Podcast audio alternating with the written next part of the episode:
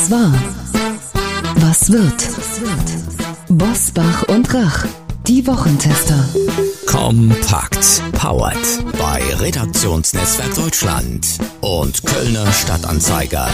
Und hier sind die Wochentester. Wolfgang Bosbach und Christian Rach.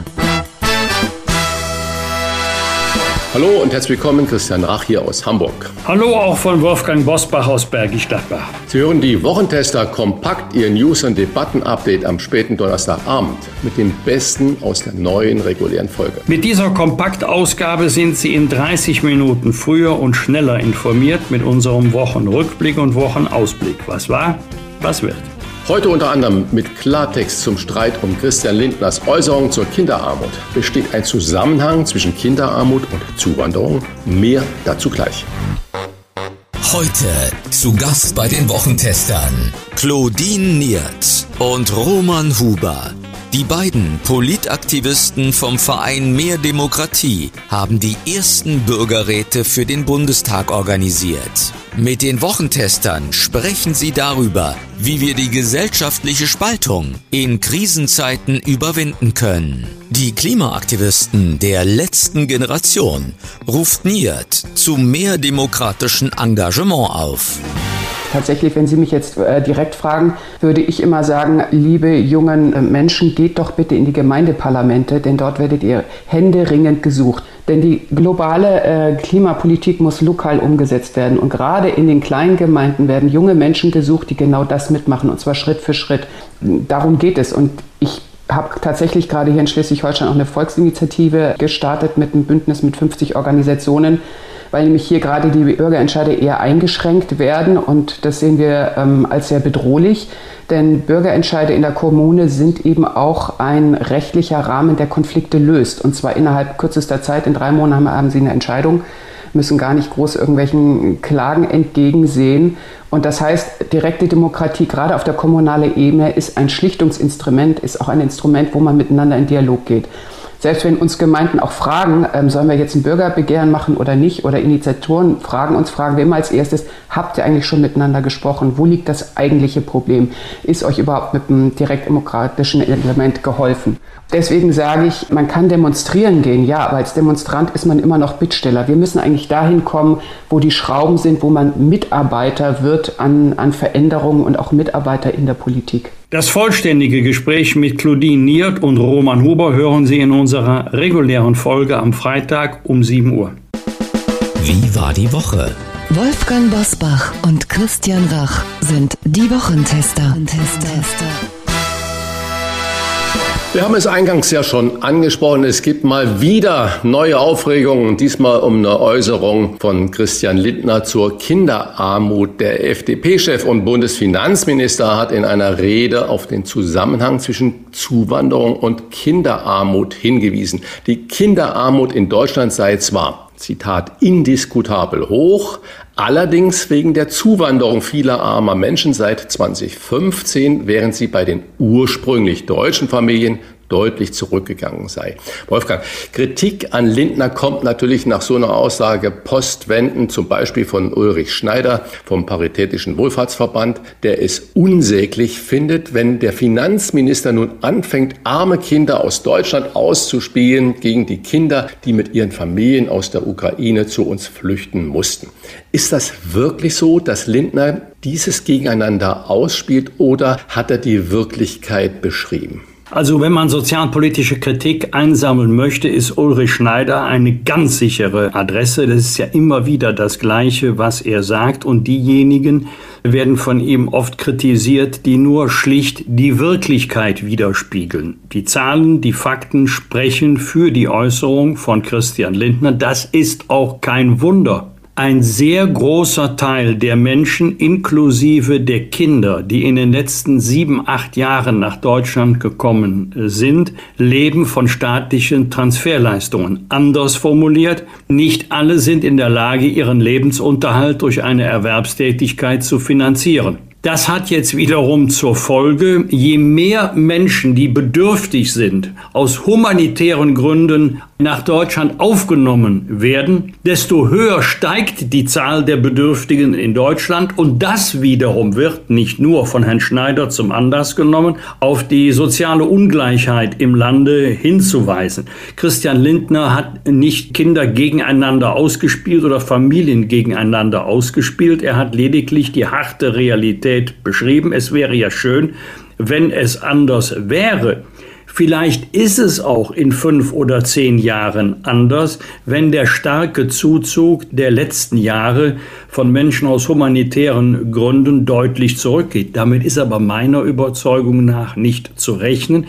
Und es ist schon etwas äh, kurios, äh, wenn man ein Land dafür kritisiert, dass aus humanitären Gründen viele Menschen, sehr viele Menschen aufnimmt und deshalb viele Menschen äh, von sozialen Transferleistungen abhängig sind, zumindest für geraume Zeit, dass das Land dann genau dafür auch noch am Ende kritisiert wird. Insofern kann ich die Kritik nicht nachvollziehen, ähm, die da geäußert wird an dem, was Herr Lindner gesagt hat, denn alle Fakten sprechen für ihn. Das Zeitenwendeversprechen von Bundeskanzler Olaf Scholz scheint gebrochen, denn während des Krieges in der Ukraine versprach er Jahr für Jahr mehr als zwei Prozent des Bruttoinlandsproduktes in die Verteidigung zu investieren. Nun soll der Verteidigungsetat allerdings mittelfristig wieder sinken. In den kommenden Jahren soll kaum zusätzliches Geld für die Bundeswehr ausgegeben werden im Jahre 2028, in fünf Jahren sogar weniger. Christian, nehmen wir die weltweite Bedrohung durch Putin und andere Machthaber nicht ernst genug? Ich glaube, äh, wir nehmen das schon alle ernst genug und ich denke, die Politik nimmt das auch ernst genug. Also nur mal das, um diese Frage von ernst nehmen zu umschreiben. Weil ich glaube, was wir im Moment völlig verdrängen, ist jetzt gar nicht Putin, weil der ist ja jeden Tag in den Schlagzeilen und wir haben ja erst gerade auch die Tage wieder gesehen durch den Flugzeugabsturz, in dem der Chef der Wagner-Söldner-Truppen anscheinend ums Leben gekommen ist, das ist ja schon erschreckend. Und äh, auch wenn jetzt vielleicht von der offiziellen russischen Seite gesagt wird, äh, das war ein technischer Defekt, die Crew hatte schlechte Wartungsarbeiten gemacht.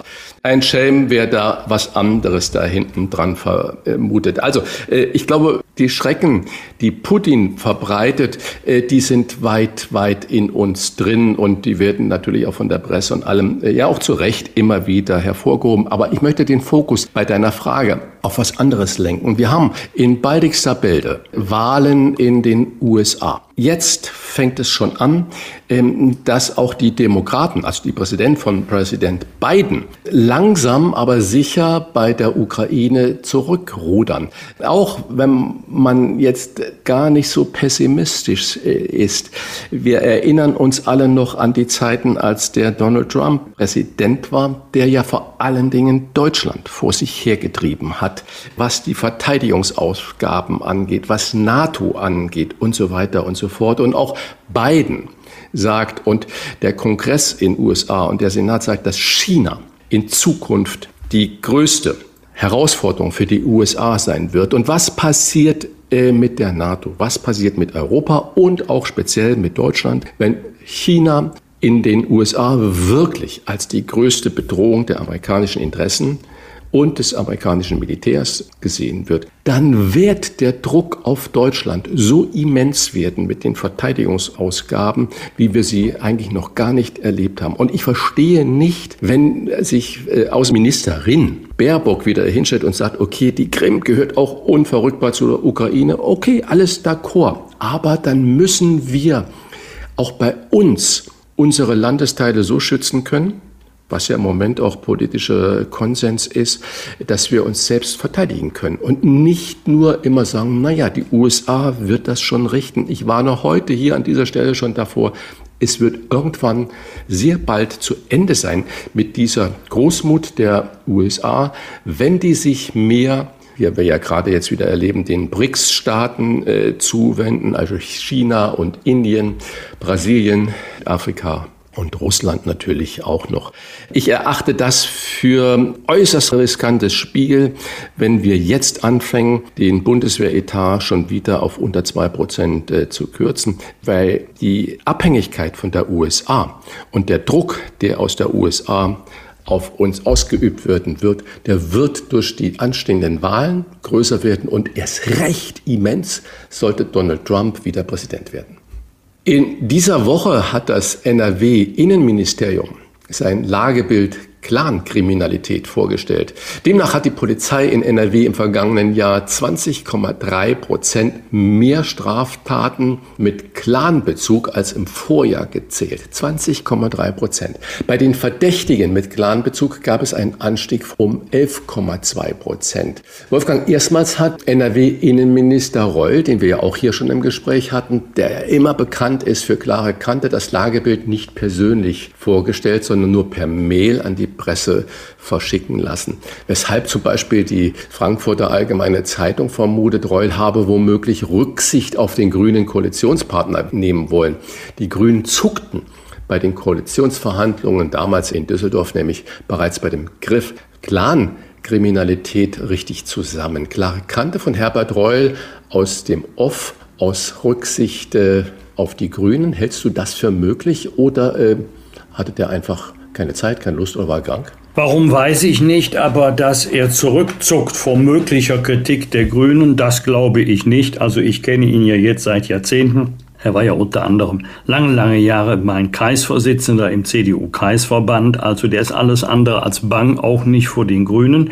Aber äh, du hast es gerade schon angedeutet, der Konflikt findet an einer anderen Stelle statt, denn äh, es gibt einen interessanten Schnipsel im Netz aus einer Fernsehdiskussion, an der unter anderem Renate Künast von den Grünen teilgenommen hat und Ahmed Mansour. Beide hatten wir ja auch schon als Interviewgäste hier im Wochentester. Da ging es um die Begrifflichkeit Clankriminalität und Frau Künast hat sich auch energisch dagegen gewehrt, dass dieser Begriff zukünftig noch verwandt wird. Achtung, das würde Großfamilien stigmatisieren. Ja, darum geht es ja genau nicht.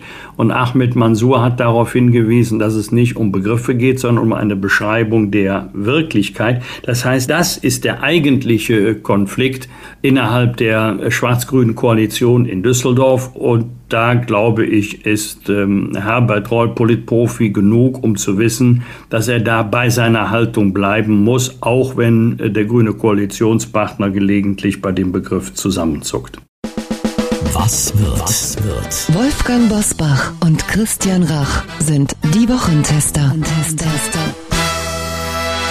Am Wochenende startet am Loch Ness in den schottischen Highlands die größte Suche nach dem Seeungeheuer Nessie seit Jahrzehnten. Sogar Hightech-Drohnen sollen Nessie nun finden und Experten und Freiwillige aus der ganzen Welt suchen mit. Christian, Nessie ist eine der bekanntesten modernen Sagengestalten. Brauchen wir Menschen solche Mythen? Ja, wir haben ja heute ein äh, ganz interessantes Gespräch mit äh, Claudine Niert und Roman Huber gehabt über mehr Demokratie und über die gesamten Probleme, die sich da im Moment auch im Alltag der Menschen, im Alltag von uns allen auftun. Und ich glaube, dass da Märchen, Sagen und Mythen einfach ein unglaubliches Ablenken sind, die gut tun. Wir sehen es an der Gamescom, die im Moment in ähm, Köln äh, stattfindet. Und allein in Deutschland werden über 15 Milliarden Euro äh, mit der Spielebranche umgesetzt. Aber auch da nochmal bitte in kleinen Rüffel an die Berichterstattung. Da wurden immer die Bilder gezeigt und ähm, die Kommentatoren, sowohl im ARD, ZDF als auch bei RTL, ich habe diese drei Sender bei den Nachrichten darüber gesehen, haben das gezeigt mit strahlenden Gesichtern und Interviews geführt und bei den Spielen, die da gezeigt wurden, natürlich nur in den kurzen Ausschnitten der Nachrichtensendung, das muss ich da einschränkend sagen, waren immer Knallereien, Totschlag und Krieg oder Auseinandersetzungen gezeigt worden. Und dann sagte ja eine Reporterin uns eigentlich auf allen drei Sendern, ja, und das führt einfach Familien ganz toll zusammen und man muss da wissen, dass es keine Nischendasein mehr ist, sondern dass 56 Prozent der Deutschen Gamer sind. Und dann wird das unterlegt mit diesen Bildern, äh, Kampf, Totschlag und sonst was. Da musste ich wirklich äh, schmunzeln. Also da ist mir ein Loch Ness und ein Märchen und äh, eine Romantiksache dann doch lieber. Und ja, um deine Frage so zu beantworten, wir brauchen Mythen, um auch den Alltag irgendwie, diesen schweren Alltag, der Alltag mit vielen Problemen irgendwie doch noch mal ab und zu mit dem Schmunzeln ertragen zu können. Am Samstag veranstaltet die evangelische Kirche in Köln ein Pop-up-Hochzeit. Dazu sind Paare eingeladen, die ihre Partnerschaft segnen wollen. Wolfgang, eine Hochzeit, ich sag's mal anders übersetzt als Pop-up to go für Partnerschaften, ist das das richtige Signal? Ja, Signal an wen? An die Gläubigen, an die Gesellschaft. Wahrscheinlich möchte die, die Kirche, hier ist es ja wohl die evangelische Kirche, als modern gelten, alte Zöpfe abschneiden und äh, als äh, hip rüberkommen. Ob das der Kirche auf Dauer hilft, dahinter mache ich mal ein Fragezeichen. Vielleicht wird die Kirche eines Tages auch ihre bisherige Haltung zur aktiven Sterbehilfe äh, ändern. Da gibt es vielleicht auch noch Pop-up-Beerdigungen. Ich weiß es nicht. Ich kann verstehen, dass die Kirche jetzt einmal neue Schwerpunkte setzen möchte, weil sie auch nicht immer wieder in Verbindung mit Skandalen gebracht werden will. Aber ich befürchte, dass man die, die Gläubigen eher irritieren wird, ohne dass man die zurückgewinnt, die die Kirche bereits verloren hat. Aber das wird die Zeit zeigen. Das kann ich persönlich nur vermuten. Wie es kommen wird, das wissen wir beide nicht. Am Montag liest Bundestagsvizepräsidentin Petra Pau in Schwerin aus ihrem Erinnerungsbuch Gott hab sie selig also so heißt das Buch. Christian, wenn man sich den aktuellen Zustand der Linken anschaut, könnte der Titel des Buches Programm sein, oder? Ja, das kann man ja jetzt mit einem Schmunzeln auch sagen, so wie du auch äh, sagst, es geht nicht um Petra Baum, mit Gott hab sie selig, sondern um die äh, Linken.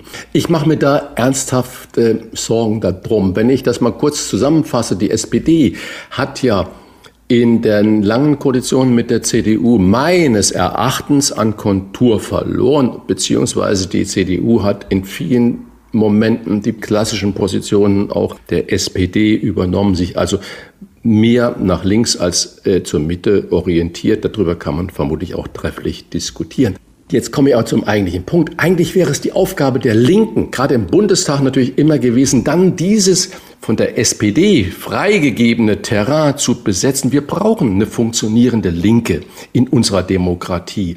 Und was macht die Linke heute? Zerlegt sich selbst und übernimmt jetzt vermutlich in einem Anflug an Panik noch extremere Positionen als die Grünen, was Klimaschutz und so weiter angeht. Also ähm, ich weiß es nicht.